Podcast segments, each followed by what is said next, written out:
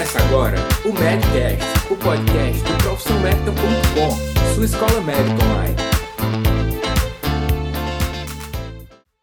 Bem-vindos a mais um Medcast. Eu sou o Roberto, mais conhecido como Bob, sou médico de família aqui de Fortaleza, no Ceará, e faço parte desse grupo do Profissão Médica junto com os meus amigos Daniel e Alexandre.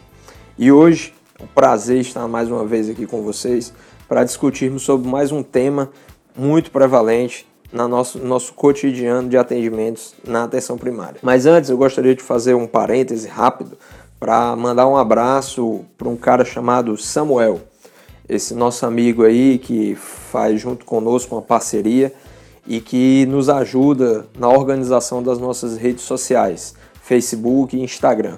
E foi ele o responsável por, pela ideia inicial da mudança da nova logo do Medcast. Eu não sei se vocês perceberam, mas nós fizemos uma personalização para esse que é um grande canal nosso de veiculação e de aproximação com vocês que nos escutam e os atuais e futuros assinantes da nossa plataforma, o Profissão Médica.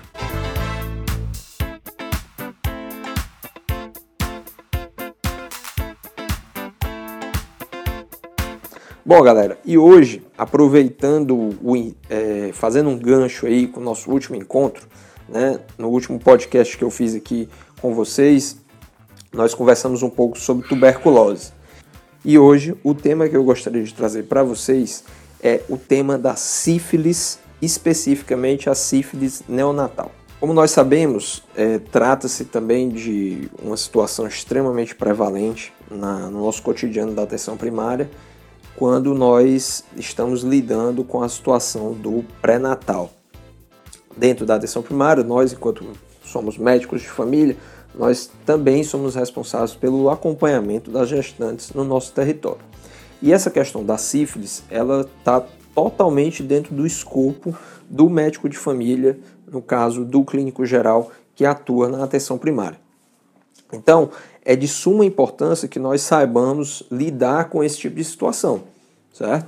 Então, quando uma gestante ela chega para nós, e aí eu vou querer caracterizar aqui num, num formato de, de, de diálogo com a realidade, essa gestante ela chega e, obviamente, na suspeita de gravidez, né, que nós vamos confirmar, e já de cara, né, nos exames primeiros da gestação, tá lá o exame de triagem para a sífilis que é o VDRL. O VDRL, ele, como vocês já devem saber, ele é um teste não treponêmico, né, que vai dar uma, ele vai ter uma sensibilidade muito grande para uma possível infecção pelo treponema pálido, no caso o agente causador da sífilis. A resposta é, da reação do teste do VDRL, ele vem em formas de títulos, né, e muitas vezes esses títulos podem causar alguma confusão. Né? Haja vista que sempre tem aquela história de que ah, será que é uma infecção mesmo? Ou será que isso se trata da famosa cicatriz sorológica? Bom, não precisa ter dúvida em relação a isso, tá, pessoal? Nós temos que sempre basear a leitura desses exames na clínica né, e no diálogo, no, na relação médico-paciente. Então, se você tem uma gestante que não tem risco nenhum para ser uma possível pessoa que esteja contaminada pela sífilis, é claro que um VDRL muito baixo, como por exemplo um VDRL 1 para 1 ou 1 para 2, dificilmente vai representar uma infecção. Mas você tem que ter absoluta certeza de que isso não vai acontecer. Por quê? Mesmo um VDRL baixo pode, em algum momento, significar uma infecção muito recente. Né? Então, assim, fazendo um, uma abordagem clínica, né, tendo um vínculo com a paciente, você consegue fazer a interpretação do VDRL de forma qualificada. Na maioria das vezes, a gente vai terminar sempre pecando pelo excesso. E aí tem, existe um, um, uma titularidade, que é a titularidade de 1 para 8, que serve mais ou menos como um corte. Né? Agora, assim, Vamos imaginar também uma outra situação em que você tem um VDRL lá de 1 para 8, ou seja, ele está ali no limite daquele corte, mas você tem uma paciente que pode ter uma susceptibilidade para infecção pela sífilis, digamos, ela tem uma vida sexual ativa, já teve mais de um parceiro e tal, porque às vezes a sífilis, como vocês sabem, ela é completamente indolente. Então você não tem como ter um, um, uma caracterização ali no parceiro de uma possível transmissão dessa DST. Principalmente quando essa infecção já tem tempo. Né? Não, não, num, num, num estágio mais recente, ela pode ter realmente manifestações é, de lesão na genitália, depois aquelas lesões palmoplantares, mas após isso ela fica praticamente indolente, né, vindo a causar alguma sequela neurológica no futuro né, de muito tempo de infecção. Então, assim, você pode, é, para ter a certeza em relação à questão do tratamento, numa paciente que tem um VDRL, por exemplo, de 1 para 8, você saber, você já fez algum tratamento com, a, com penicilina benzatina antes na sua vida? Então, se a paciente relata jamais ter feito, então obrigatoriamente se torna mandatório esse tratamento. Porque um VDRL de 1 para 8, numa paciente que nunca fez tratamento com bezetacil, muito provavelmente trata-se de uma infecção pela sífilis. Então, pessoal, é, o diagnóstico da sífilis, ele realmente se dá através desses exames, né, no caso da gestação. Então, um VDRL positivo com uma paciente que não tem histórico de tratamento com penicilina benzatina, ou que você tenha suspeita de que aquela paciente realmente possa ter uma contaminação, então nós vamos ter que fazer o tratamento. E aí não tem história de, ah, é um para 8, é um para 4, está positivo, a paciente tem o risco, você tem que tratar. O tratamento, como todos nós sabemos também, é com a penicilina benzatina. Né? Existem hoje, né, na verdade não é de hoje, outros esquemas alternativos para a penicilina benzatina mas nenhum deles, repito, nenhum deles tem eficácia tão boa quanto a penicilina benzatina. Houve uma história aí, só para citar, sobre a questão da azitromicina. Né? Nós sabemos que a azitromicina ela não está indicada no tratamento de gestante, né? uma vez que mesmo que você assuma o risco de usar azitromicina numa gestante, aquele tratamento ele só vai ter repercussão para a mãe, ele não vai tratar o feto. Então, esse tratamento ele não é efetivo.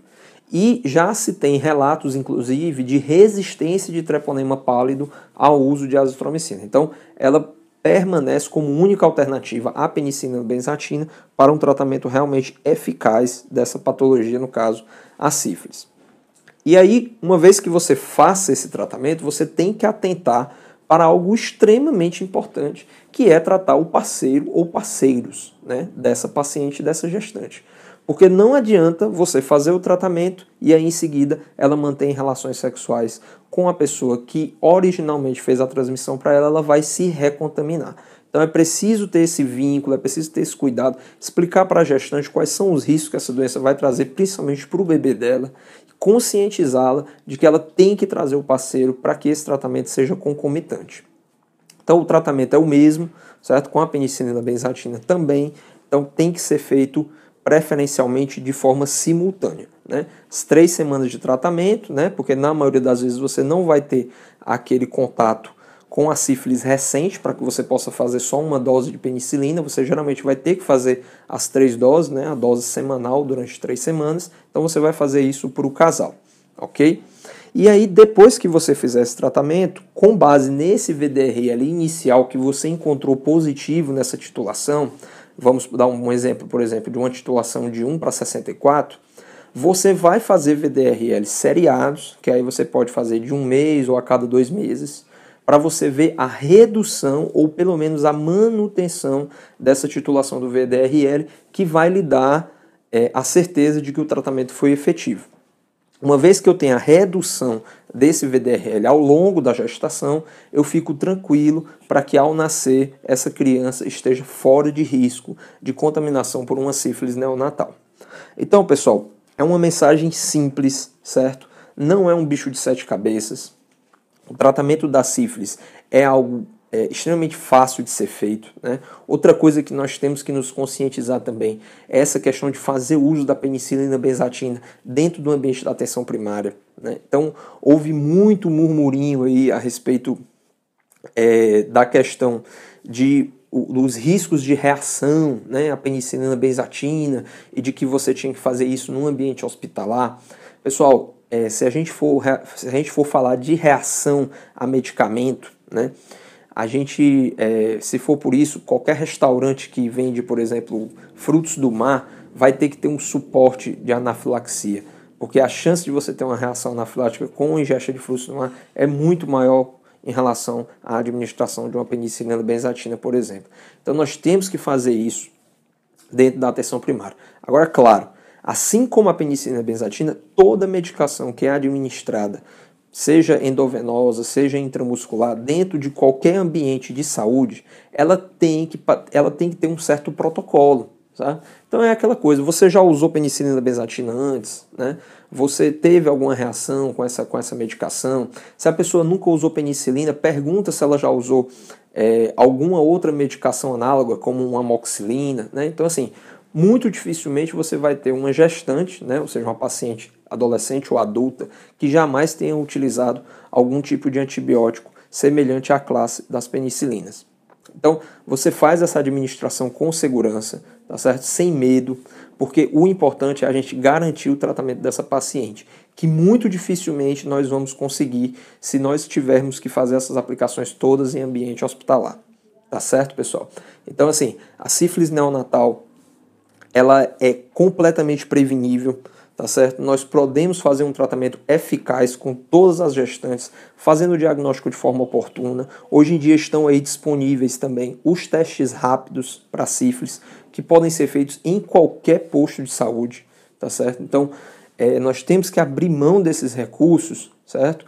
Ou abrir mão não, nós temos que fazer uso desses recursos para o benefício dos nossos pacientes. Então, tem um teste rápido disponível para gestante, principalmente, vamos fazer uso desse recurso certo? E uma vez que dê positivo, não tem o que pensar. Teste rápido positivo de sífilis é teste treponêmico, pessoal. Deu positivo significa tratamento. Agora, claro, não adianta também a paciente fazer um teste rápido todo mês, porque uma vez que ele deu positivo, ele vai continuar dando positivo no intervalo, uma janela muito curta. Né? Então vamos evitar também o super tratamento, o tratamento desnecessário dessa paciente.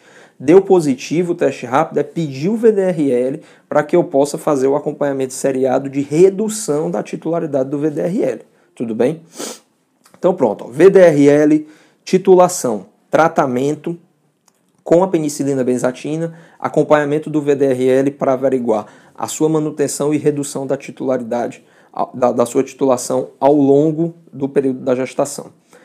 Concluída a gestação, redução de VDRL, ou é, redução da titulação do VDRL, fica tranquilo, porque você conseguiu evitar mais uma sífilis neonatal dentro do seu território junto com o seu paciente. Ok, galera? Então, fico muito feliz de compartilhar essa informação. É, eu tive, tive presente no encontro agora recente que levantou mais uma vez essa discussão, né? E realmente, assim, é, é um absurdo, pessoal, nós ainda temos crianças é, nascendo numa situação como essa, completamente prevenível, né?